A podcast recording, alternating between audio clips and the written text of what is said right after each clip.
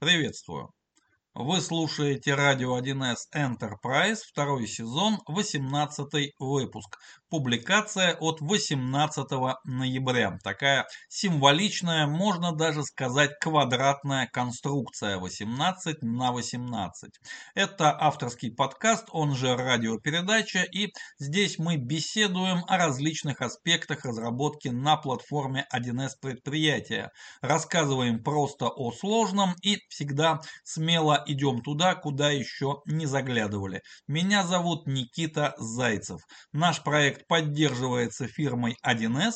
Профессиональное и разностороннее развитие специалистов нашего с вами сообщества разработчиков для вендора традиционно входит в число первых приоритетов.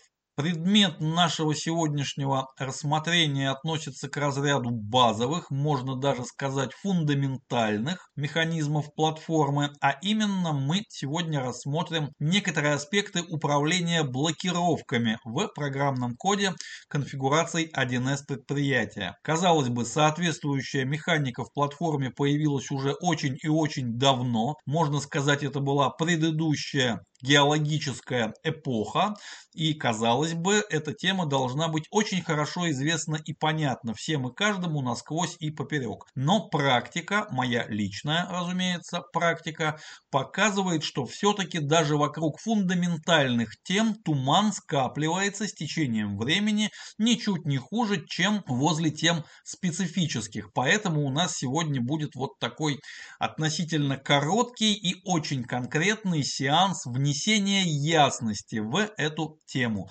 А, словосочетание ликбез, точнее слово ликбез мне категорически не нравится в силу ряда причин и по звучанию, и по смыслу, поэтому мы сегодня вносим ясность в управление блокировками. Поехали! Разумеется, нам потребуется небольшое теоретическое вступление. В инженерном деле нельзя вот просто взять и начать сразу с практических аспектов, сразу начать взять в руки отвертку и начать сразу что-то этой отверткой подкручивать. Необходимо сперва обозначить хотя бы пунктирно, но тем не менее обозначить основание, обозначить ту область знаний, с которой мы собираемся работать. Но мы постараемся сделать это вступление максимально коротким, коротким и провести к нашему одному из любимых форматов, к формату еловой табуретки. Невысокий, устойчивый, трехногий. Итак, первое. Мы считаем, что в нашей конфигурации, то есть в предмете нашей разработки, включен режим блокировок управляемый и никак иначе. Это единственно верная и правильная ситуация. Режим блокировок автоматически, разумеется, имеет право на существование, но только в качестве реликта очень ранних решений прикладных, написанных на платформе 1С предприятия. То есть допускается в нашу с вами вселенную только в качестве исторического наследия. Ну а режим совмещенный используется исключительно при переходе от исторического наследования к современности. И опять же никак иначе. Да, возможны какие-то исключительные специфические случаи, но мы их не рассматриваем и не считаем нужным обращать на них внимание. Блокировки равно управляемые. Второе. Управляемый режим блокировок означает, что блокировками управляет кластер серверов 1С предприятия, то есть конкурентность, работа с конкурентными ресурсами у нас управляется на уровне кластера. Но это не означает, что включение управляемого режима полностью у нас исключает блокировки на уровне СУБД. Вовсе нет. На уровне СУБД, если для базы данных мы используем СУБД блокировочного типа, так вот блокировки в СУБД никуда не исчезают, но они становятся минимально необходимыми. Ничего избыточного блокируется только то, что нужно, и только тогда, когда нужно. Мы считаем, что в управляемом режиме блокировок, у нас на стороне СУБД не должно возникать никаких конфликтов ожидания на блокировках. Это не означает, что их не может возникать в каких-то, опять же, отдельных специфических случаях, но каждая такая ситуация – это предмет уже экспертного расследования и к общей практике работы с блокировками отношения также не имеет. Мы также эти отдельные случаи выносим за скобки. То есть блокировки у нас живут и управляются на стороне кластера. Ну и третье, самое интересное. Управляемый режим блокировок означает, что в абсолютном большинстве случаев никакого управления из программного кода, который мы с вами пишем для конфигурации 1С предприятия, так вот, в абсолютном большинстве случаев от нас никаких действий по управлению блокировками не требуется. То есть большую часть управляемых блокировок в большей части штатных ситуаций работы с объектами данных платформа устанавливает автоматически. Да, это такая небольшая, небольшой лингвистический подарок нам от великого и могучего русского языка. Не так-то много слов, чтобы описывать необходимые нам инженерные термины. Да, у нас режим блокирования управляемый, но управляемые блокировки устанавливаются платформой по большей части автоматически. Вот такая интересная словесная конструкция. Соответственно, наша задача, и здесь мы уже переходим от теоретического вступления к практическим аспектам, наша задача это определить, в каких конкретно ситуациях нам все-таки необходимо блокировками управлять и как это делать правильно. И обязательно нужно обозначить два сугубо технических аспекта. Во-первых, управляемая блокировка является транзакционной блокировкой, то есть живет исключительно внутри транзакции. Соответственно, какое-либо управление блокировками, а мы делаем это через объект встроенного языка по имени блокировка данных, так вот, управление блокировками имеет смысл только внутри транзакции, неважно явной или или неявной. И во-вторых, блокировка, единожды установленная, остается установленной до завершения транзакции, успешного либо неуспешного. То есть объект блокировка данных позволяет нам установить блокировку, а вот снять уже блокировку у нас возможности нет, только завершить транзакцию. Приступим к анализу. И для анализа мы задействуем уже ранее неоднократно опробованную технику дихотомии, то есть уполовинивание целого на две, возможно, неравные части. Итак, в качестве целого у нас транзакция для начала анализа.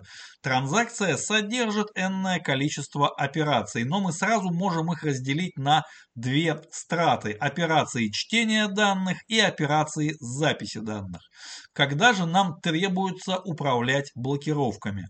Для операций записи данных, сразу скажем, управлять блокировками в общем случае нам не требуется. Все необходимые управляемые блокировки платформа в необходимый момент времени установит самостоятельно. Но это в общем случае. А, есть как минимум один частный случай, где от нас потребуется все-таки написать одну, но очень важную строчку кода, управляющую режимом блокировок. Когда мы работаем с набором записи регистра накопления или бухгалтерии, э, обычно это движение документа, набор движений. У этого набора есть такое свойство блокировать для изменения. Если не ошибаюсь, звучит, пишется именно так. Вот это свойство иногда необходимо устанавливать устанавливать, в какой именно ситуации мы сейчас подробно разбирать не будем, но эта ситуация даже описана в одном из стандартов разработки и необходимые ссылки, разумеется, мы приведем в нашем телеграм-канале в виде дополнений к подкасту. Операции с записи мы теперь отодвигаем в сторону. Там платформа прекрасно справится уже и без нас. И дальнейшее повествование о управлении блокировками мы будем вести исключительно в контексте операций чтения данных. Операции чтения мы также подразделяем на два неравных множества. Это операции обычного чтения и операции ответственного чтения.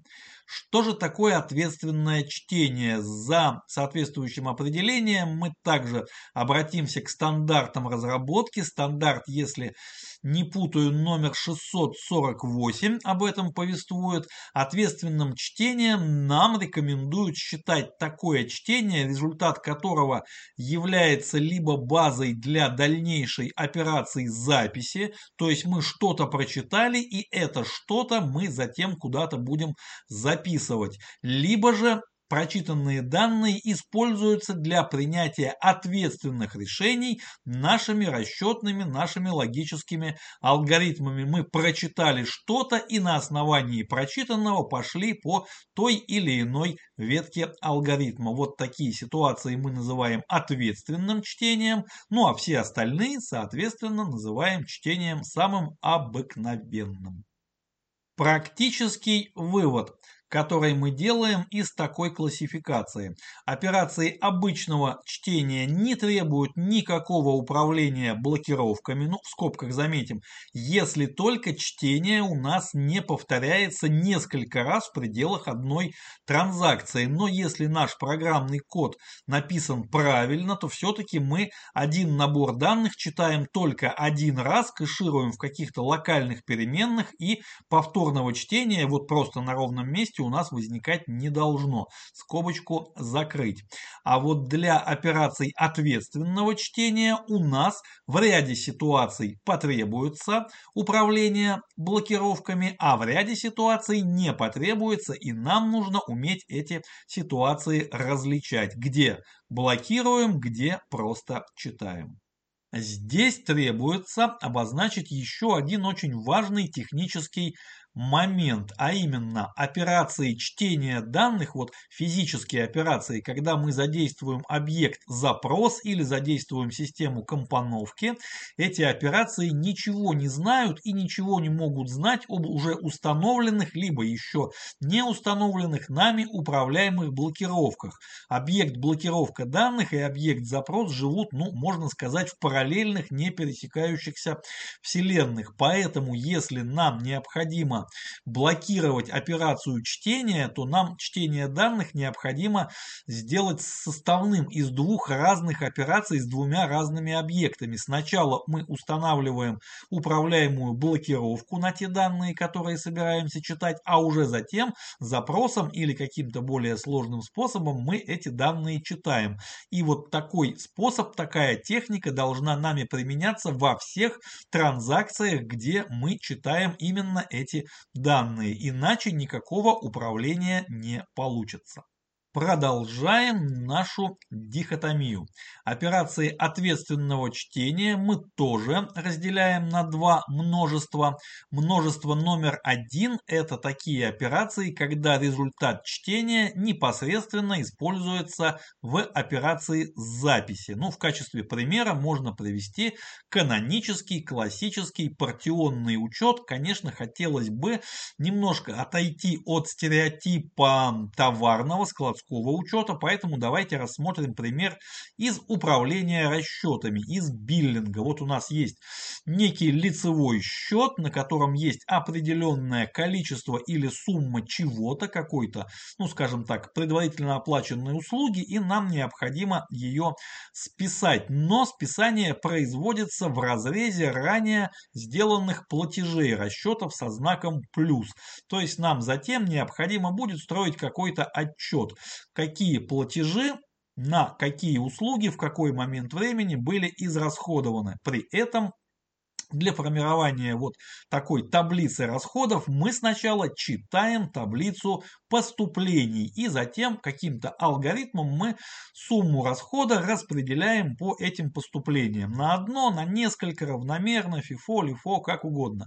Алгоритмы могут быть сколь угодно сложными. Важно, что все прочитанные данные, прочитанная таблица поступлений непосредственно у нас участвуют в формировании данных, необходимых для записи. И вот здесь это как раз множество ответственного чтения номер один, и здесь нам, безусловно, требуется управлять блокировками на все прочитанные таким образом данные. Нам необходимо установить управляемую блокировку, причем, и это очень важный момент, эта блокировка должна быть исключительной.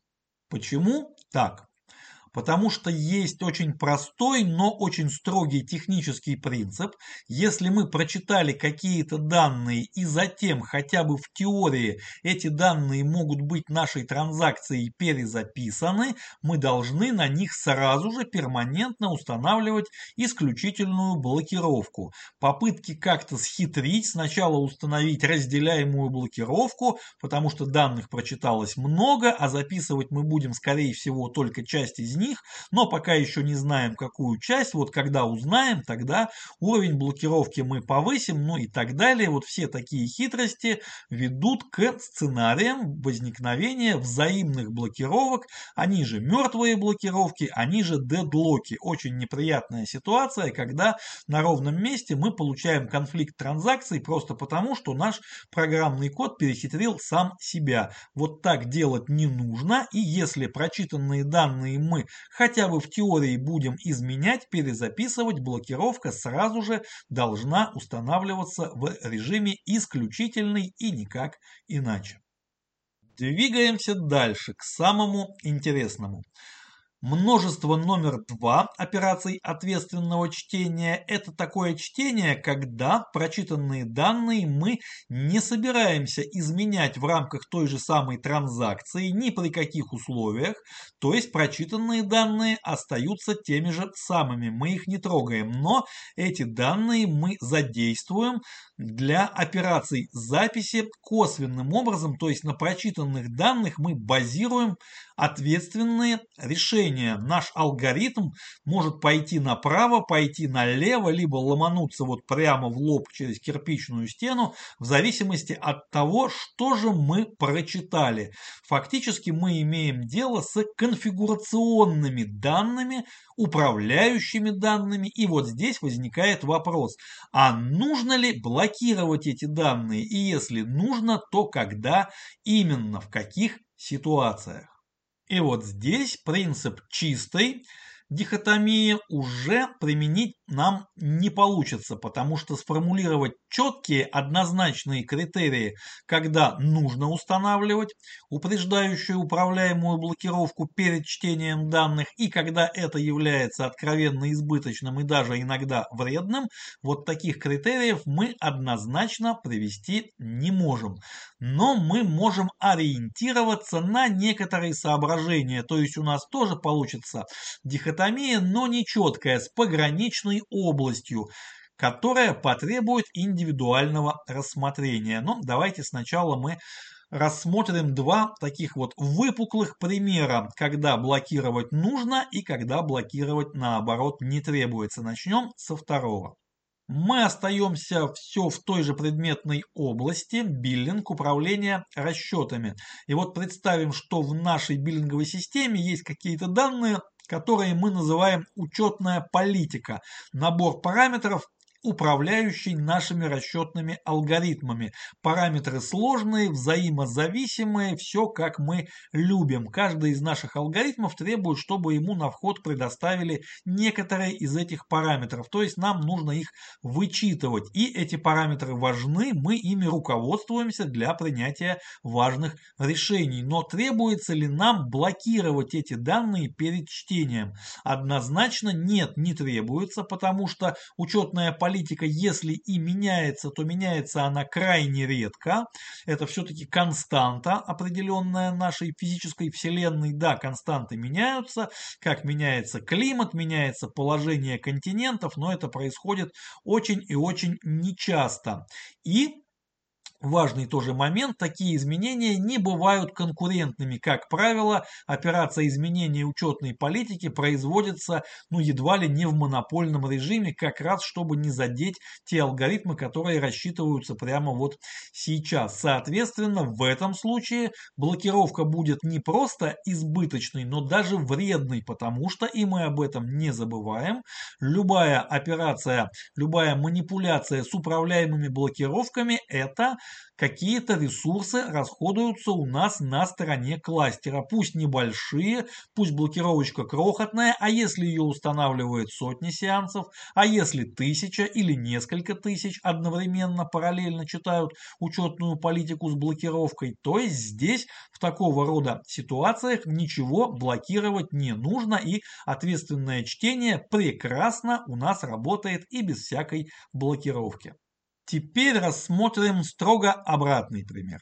Предположим, что в нашей системе управления расчетами мы выполняем транзакцию, которая списывает с лицевого счета какое-то количество, какую-то сумму, какой-то объем какой-то услуги, совершенно неважно какой. Важно, что списать нельзя ниже лимита.